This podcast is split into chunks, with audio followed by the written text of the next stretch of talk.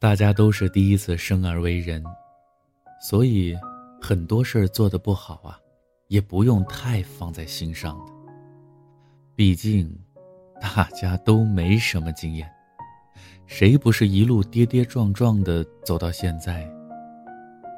若是感情不顺，也没什么大不了，最多换个人爱嘛，不丢人。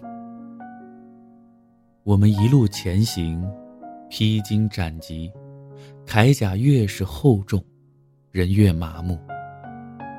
一辈子，总有一些人能直抵内心深处，留在最柔软的角落。